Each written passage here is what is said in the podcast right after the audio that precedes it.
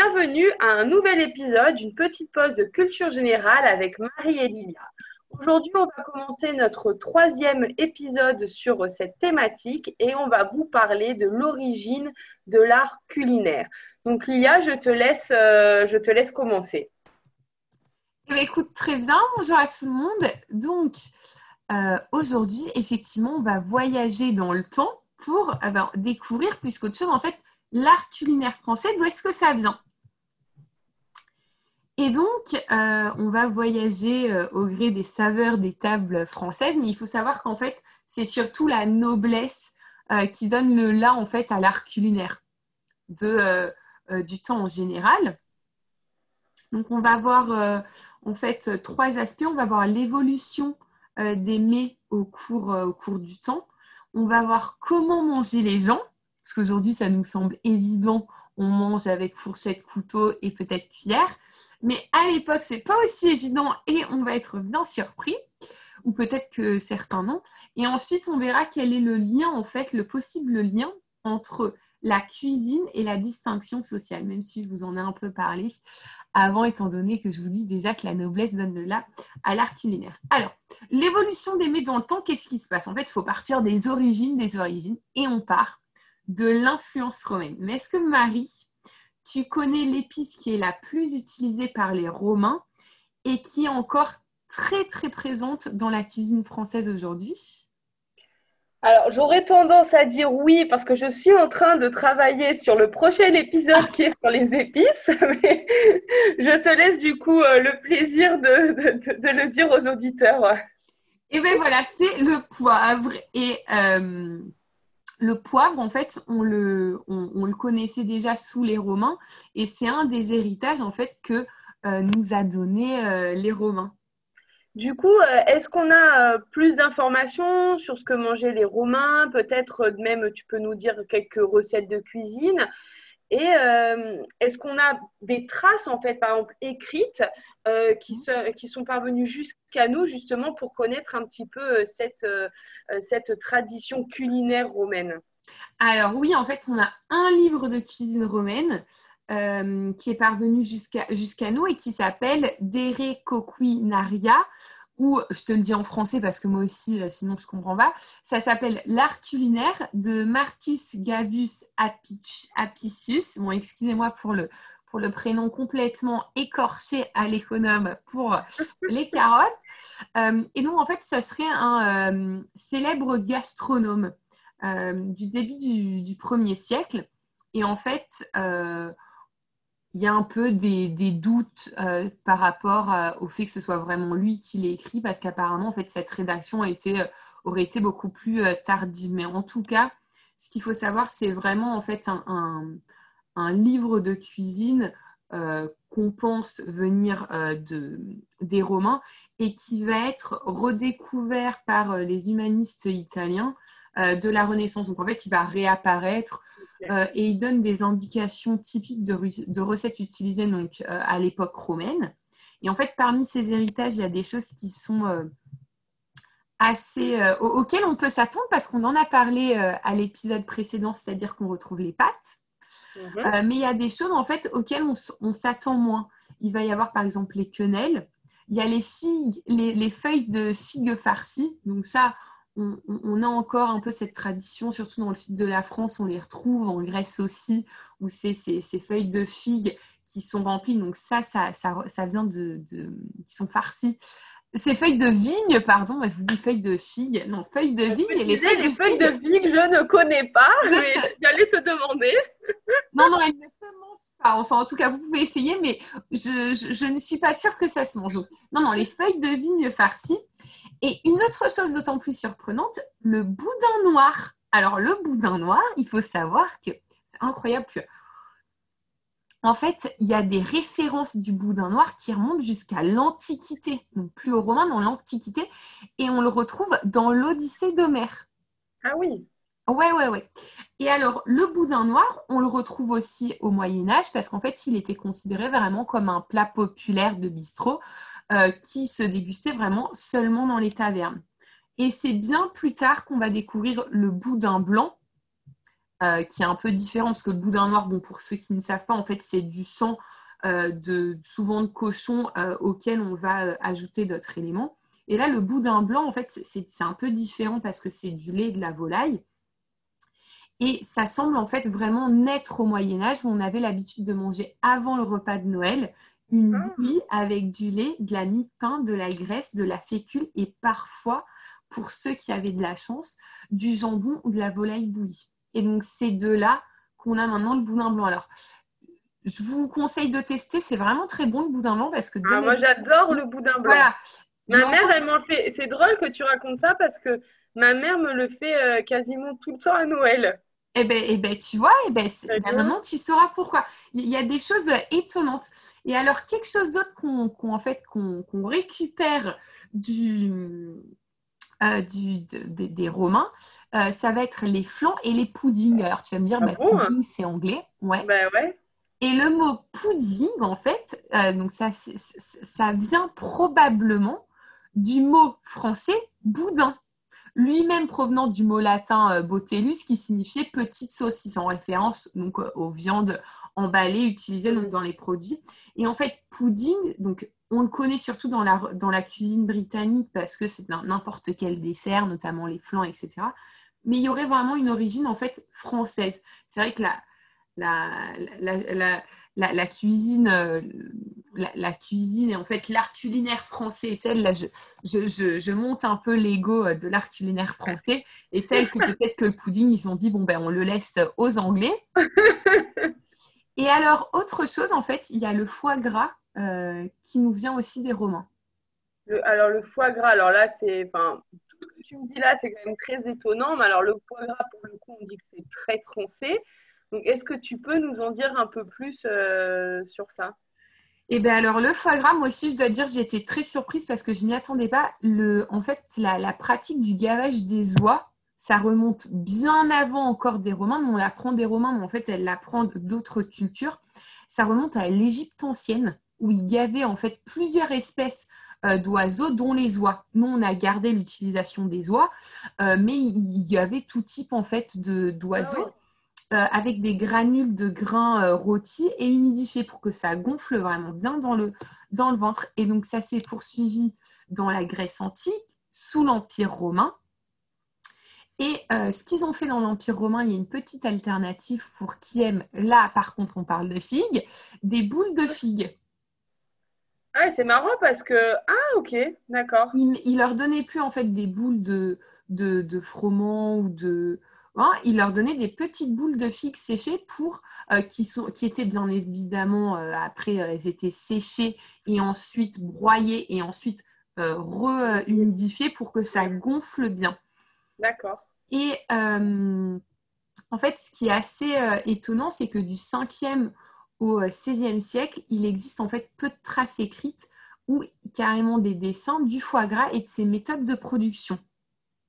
Bah, du coup, j'ai envie de te demander comment du coup la tradition du foie gras s'est perpétrée dans le temps?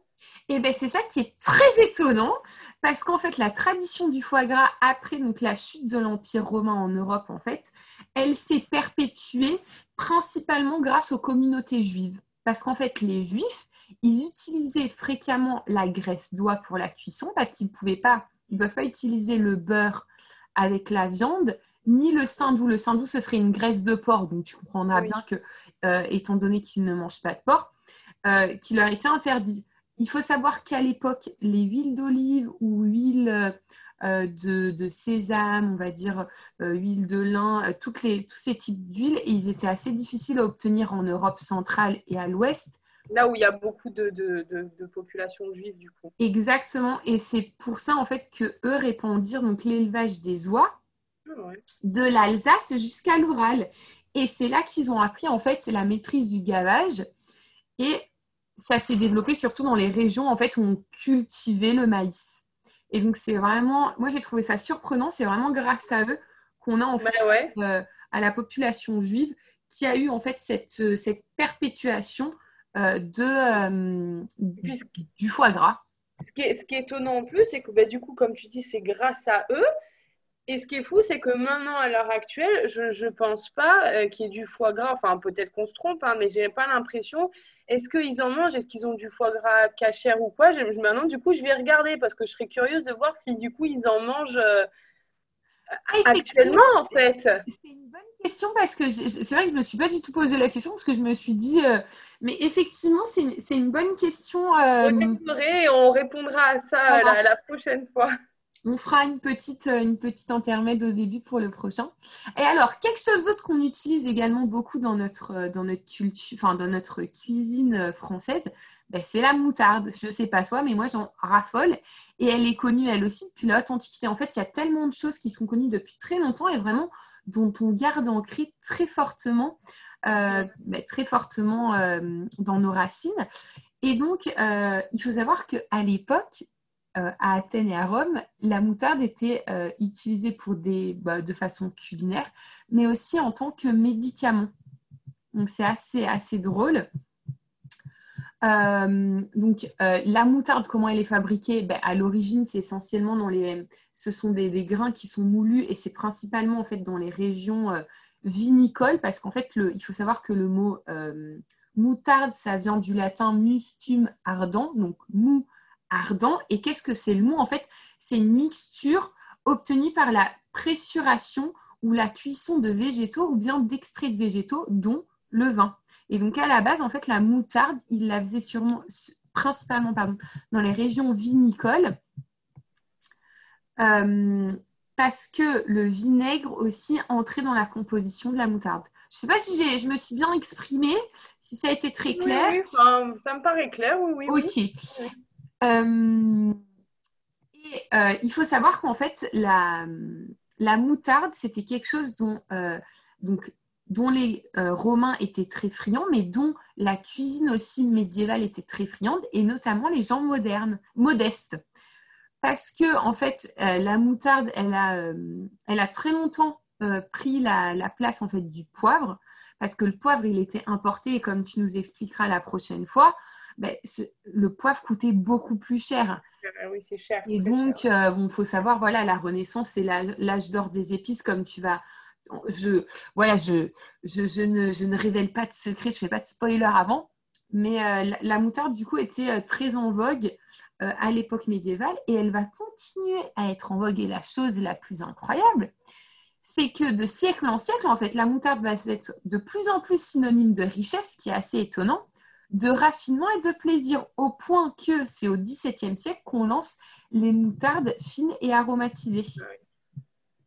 Et c'est là que Dijon en fait, va se révéler la capitale universelle de la moutarde au XVIIIe siècle.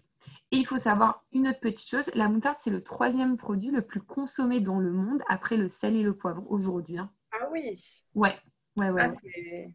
Ah, ah, j'aurais pas pensé. Hein. Ça veut dire que bon, nous, on utilise beaucoup la moutarde, mais ça veut dire que dans d'autres pays, c'est également énormément utilisé en cuisine. Exactement. Et la moutarde, avec quoi tu la manges? Ben, Souvent, tu la manges avec de la viande.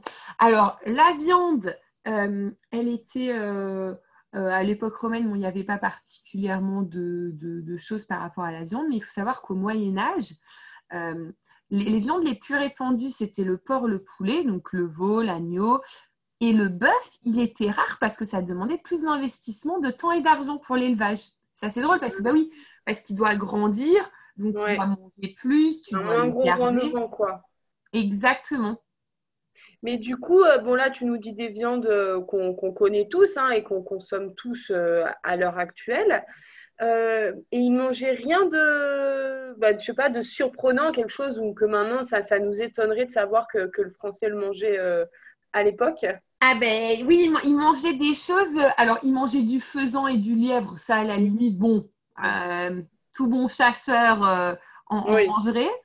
Euh, mais il mangeait en fait trois autres choses qui sont très surprenantes du héron, du cygne et de Ouais, ouais, ouais, ouais. Il mangeait ça. Et il faut, bon, après, il faut savoir c'était notre époque. Et puis la viande aussi, c'était c'était euh, ce qu'il y avait de plus cher et de plus prestigieux. Donc tu comprends bien qu'il n'y a pas beaucoup de, tables en fait euh, modestes qui les avaient. C'était principalement la, noblesse ah euh, qui, qui en mangeait. Et alors en fait, cette viande, ça nous emmène à nous demander mais comment ils mangeaient les, bah les gens? Euh, donc, il faut savoir euh, que, bon, à l'époque romaine, ils mangeaient avec les mains. Ça a continué au Moyen Âge. Et par exemple, en fait, la viande, euh, ils la mettaient sur une tranche de pain. Ah et donc, il, voilà, il mettait cette, cette, ce, bout de, pain sur, ce bout de viande sur le pain et il le mangeait. Et c'est pas étonnant, en fait, par exemple, en Italie, les gens sont souvent habitués. Alors attention, c'est pas une généralité, mais c'est euh, quelque chose qu'on retrouve assez souvent. C'est-à-dire qu'en fait, la viande, ils vont souvent la manger euh, avec euh, deux tranches de pain en mode sandwich. Alors que, par exemple, pas que tu es dehors, hein, tu es chez toi, ta mère te fait de la viande, ben, tu vas ou tu te fais de la viande et tu vas te mettre ben, tranche de pain, viande, retranche de pain et tu te le manges comme ça. Et donc, il y a un peu des restes. genre avec euh, de la viande, même avec du bœuf, des choses comme ça. Ouais, ouais, tu te fais une petite côtelette, allez hop, euh, enfin, peut-être pas avec l'os, parce que bon, après, c'est oui. Mais euh, ah c'est ça. Et en fait, les principaux couverts, donc c'est drôle en fait, tout, tout, ce qui nous reste et, qu'on ne connaît pas. Et les principaux couverts de table, en fait, ils n'existaient pas encore. On mangeait qu'avec un couteau, les cuillères et les doigts. Et le couteau, euh, il, a, il était utilisé euh, principalement pour, euh, pour se servir ou pour piquer quelque chose avec le couteau et, et, se, et manger. Alors, effectivement, Marie, tu vas peut-être me demander, mais couteau, cuillère et doigt, est-ce qu'il manquerait quelque chose?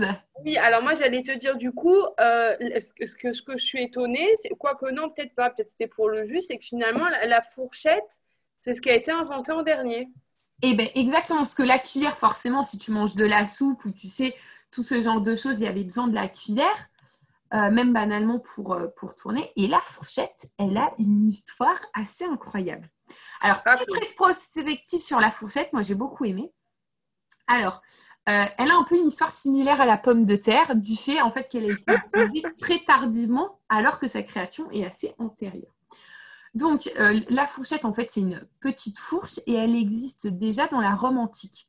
Ah, ok. Voilà. Et apparemment, euh, il y aurait des traces même de fourchette déjà depuis l'Empire byzantin.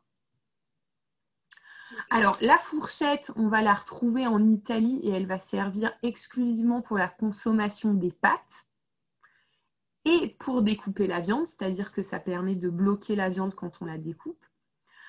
Euh, donc, elle existe sur ces tables médiévales, mais elle est très peu utilisée euh, par les gens. Euh, aussi bien les paysans que les nobles. Ils mangent tous avec coup, leurs pour, bien comprendre, ça veut dire que jusqu'au Moyen Âge inclus, on utilise la fourchette, le couteau et la cuillère, mais les gens continuent à manger avec les doigts. Exactement. À part les Italiens, les pâtes, ils les mangeaient avec la fourchette. Oh oui, à part, pour les pâtes. Pour les pâtes Exactement. Sinon, exclusivement avec les doigts. Que les doigts. Jusqu'au Moyen Âge, les gens n'utilisaient que leurs doigts pour manger, de partout. Et progressivement, ils ont utilisé la pointe du couteau. Ah.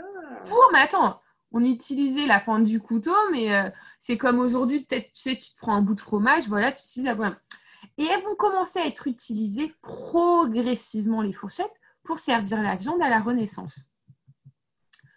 Alors, euh, il faut savoir aujourd'hui une fourchette, si tu n'as pas de fourchette sur la table, c'est un peu bizarre. À l'époque, donc euh, vers la fin du Moyen Âge et début de la Renaissance, en fait, on voit la fourchette, elle est vraiment vue comme une marque d'excentricité.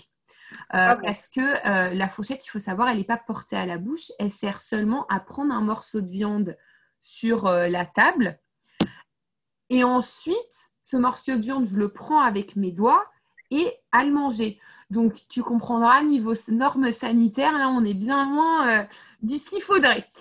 Euh, donc, selon certains historiens en France, parce que ça nous intéresse aussi en France, ce serait Catherine de Médicis qui aurait introduit la fourchette pour manger.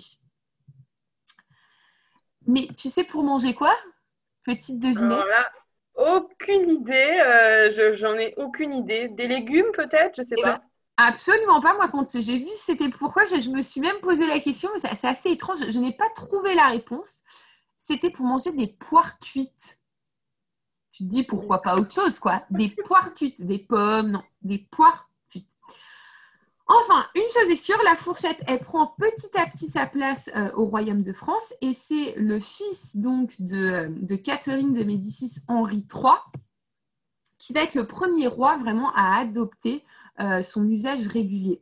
Alors, il faut dire que la mode, c'est drôle, hein, la mode vestimentaire en fait a incité l'utilisation de la fourchette. Pourquoi? Parce qu'en fait, il y avait le port des fraises euh, au. Ah, il fallait pas se tacher, non? Hein? Pour pas se tacher? Ben, Pour pas se tacher, ben, c'est surtout que tu sais, ils avaient une espèce de gros col. Donc c'est vrai que manger avec les doigts, ben, ça dégoulinait de partout. C'était pas, ben, non, c'était pas top quoi. Et euh, donc, on va la retrouver, cette fourchette, en fait, euh, à la table aussi de Louis XIV. Mais il faut savoir, Louis XIV mangeait avec les doigts. La fourchette, c'était pour euh, être bien. Voilà, c'est là, mais faut pas trop prendre l'habitude de manger avec la fourchette. Alors, petite aussi, petite anecdote. quand on aura l'occasion de retourner dans les restaurants, vous pourrez euh, voir, euh, voir ça, ou peut-être que quand votre grand-mère euh, ou votre grand-père met la table, ils font ça, ça, peut arriver. En fait, les nobles, ils avaient l'habitude de faire graver au dos du manche de la fourchette leur armoirie. Et c'est pour ça qu'en France, traditionnellement, en fait, on, on, place la fourchette la pointe vers le bas pour faire voir les armoiries. Ouais. En ah, Angleterre. C'est intéressant, ouais. Ah Parce que les armoiries étaient à l'intérieur de la fourchette, donc ils mettent à la, au contraire. Donc c'est pour ça qu'on dit euh, à la française ou à l'anglaise la disposition des fourchettes. Mmh. Et alors, dernière petite chose, euh, cette fourchette, elle a bien fait couler, euh, bah, du coup, on pourrait dire de l'encre aujourd'hui parce que c'est l'expression, mais elle a bien fait, oui, elle a bien fait couler, pas forcément de l'encre, mais elle a assez agité tout le monde. Et surtout, elle a beaucoup agité le clergé et l'Église parce que la fourchette, eh ben oui, c'est étonnant. Pourquoi? La fourchette, euh, voilà, tu manges.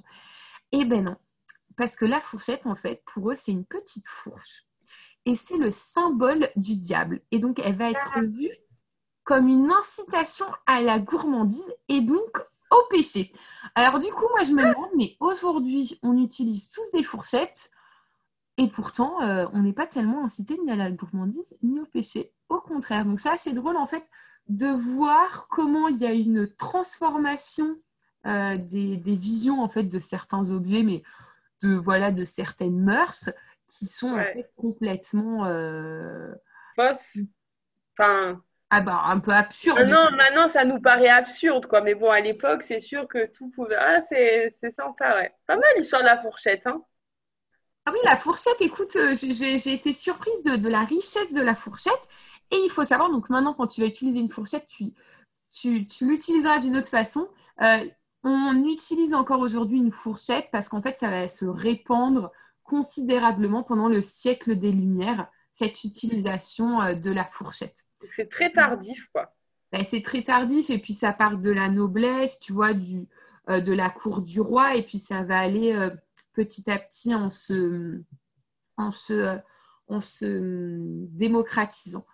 En fait, c'est un peu ça, euh, tout ce qui est lié à la nourriture et au plaisir de bouche. Ça va beaucoup partir en fait de, euh, de tout ce qui est de la, de la partie plus riche de la population. Et notamment, en fait, historiquement, quand on va aller voir euh, le lien entre nourriture et distinction sociale, déjà chez les Romains, en fait, euh, avoir par exemple un cuisinier, c'est une distinction sociale. Et euh, une chose en plus, en fait, une autre distinction sociale qui fait que ta cuisine euh, montre que tu es quelqu'un de, socialement supérieur, parce que c'est ça, hein, clairement, c'est que l'aliment, alors écoute bien l'expression, il est socialement comestible.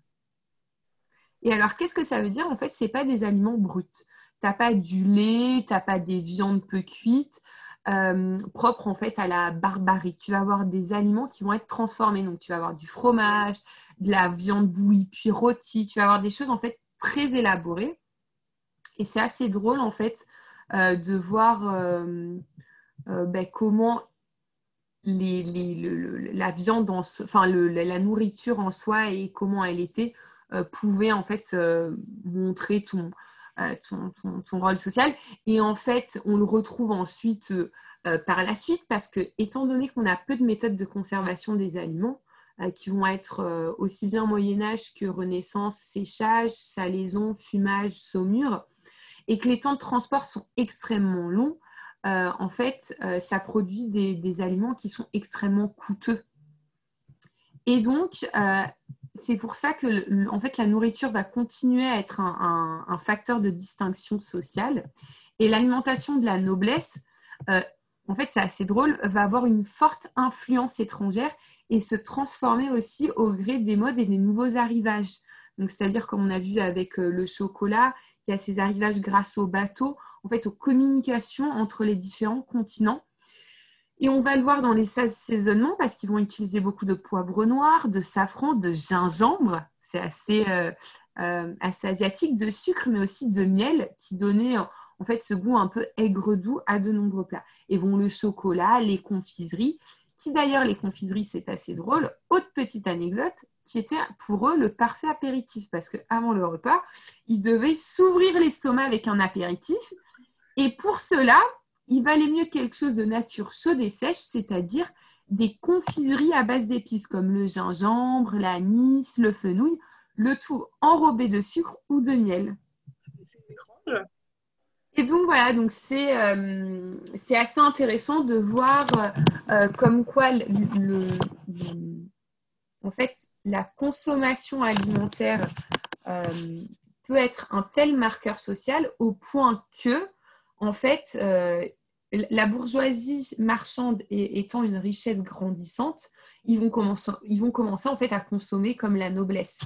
Et là, euh, ils vont pas être contents les nobles parce qu'ils vont dire attends, euh, c'est gentil, tu as de l'argent, mais je veux pas que tu consommes comme moi parce qu'il n'y a pas d'égalité sociale.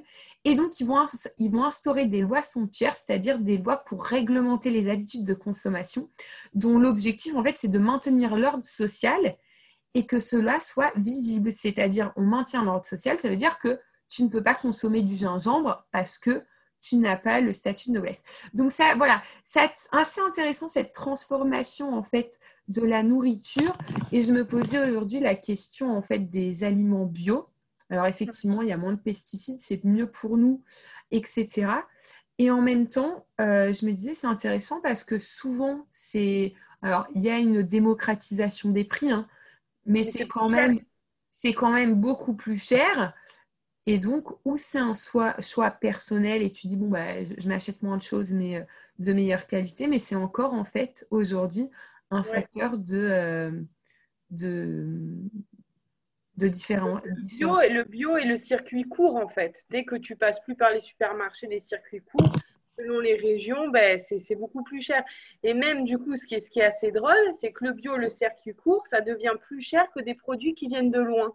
Contrairement à cette époque-là, Moyen Âge, Renaissance, etc., où c'était les produits qui venaient de loin, en fait, qui étaient, qui étaient les plus chers, comme tu expliquais, il y a le transport, ça a des coûts. Et maintenant, enfin, en fait, ça s'est complètement inversé. Hein. Tu prends des, certains fruits et légumes qui viennent de loin, ils sont beaucoup plus chers qu'en France, que ceux qui viennent de France, quoi. Ah ben c'est complètement. Euh, en fait, tu te demandes même comment c'est possible. Comment c'est possible, ouais, ouais. Donc, euh, donc voilà, donc euh, c'était un peu le, la nourriture et l'art culinaire français au cours, au cours, au cours des âges. J'espère que ça t'a plu. Bah, c'était super intéressant et bah là, bon, voilà la petite réflexion qu'on s'est faite à la fin. Donc, au moins, chacun peut, peut, peut continuer à, réfléchir là-dessus. Et ce qui est drôle, du coup, c'est que même sur les traditions, etc., ben, on voit vraiment que c'est pas forcément la, le peuple, hein, euh, vulgairement le peuple, en fait, qui permet d'intégrer une nouvelle tradition. C'est toujours la noblesse. Mais comme on a pu voir avant pour la pomme de terre, pour le chocolat, pour euh, le sucre. En fait, à chaque fois, vraiment, c'est la noblesse en fait qui valide quelque chose pour ensuite que ce soit. Donc, c'est drôle. Alors qu'on pourrait s'imaginer maintenant que, enfin, maintenant, tu as envie de faire une invention, tu vas pas dire j'ai envie de toucher les plus riches, tu as envie de toucher tout le monde en fait. Ouais, mais tu vois, banalement, en fait, il y a la bourgeoisie ou la noblesse consomme ça donc toi, en fait, comme euh, paysan ou peuple euh, de voilà du, peuple, bah, tu dis bah, moi aussi j'aimerais bien essayer. Et je pense que c'est encore comme ça aujourd'hui parce que si tu as toutes les personnes ou toutes les influenceurs qui euh, vont consommer en fait certaines choses, tu vas avoir envie de consommer pareil. on le voit beaucoup, je trouve, pour tout ce qui est euh, habits et sacs, choses de marque, etc. Il y a quand même. Mais là, tu parles de marque, tu parles pas d'un produit, tu vois. Je trouve que c'est à relativiser. Bon, après, il y, y, a des choses, il y a des innovations, ça va marcher parce que c'est quelque chose qui est accessible à tous, en fait. Oui, aussi. aussi. Après, en effet, il va y avoir des, des, nouvelles choses qui vont devenir à la mode et c'est sûr, il y a les influenceurs, mais parce qu'en effet, maintenant, il y a un nouveau marqueur qui est arrivé, c'est les influenceurs qui euh, réussissent à, diffuser, à diffuser un peu des idées au grand un public large, on va dire. Mm. Donc voilà, on verra, euh, on vous donne rendez-vous pour le prochain épisode pour découvrir le monde et la route des épices. Exactement. Et nous vous souhaitons euh, une bonne journée. N'hésitez pas à nous laisser un commentaire, à nous faire des suggestions, euh, à nous proposer des thèmes et à nous mettre 5 étoiles sur votre plateforme de podcast préférée. Euh, vous nous retrouvez bien évidemment euh, sur notre page Instagram Marie et Lilia où vous pouvez euh, communiquer avec nous. C'est avec grand plaisir. Exactement. À la semaine prochaine.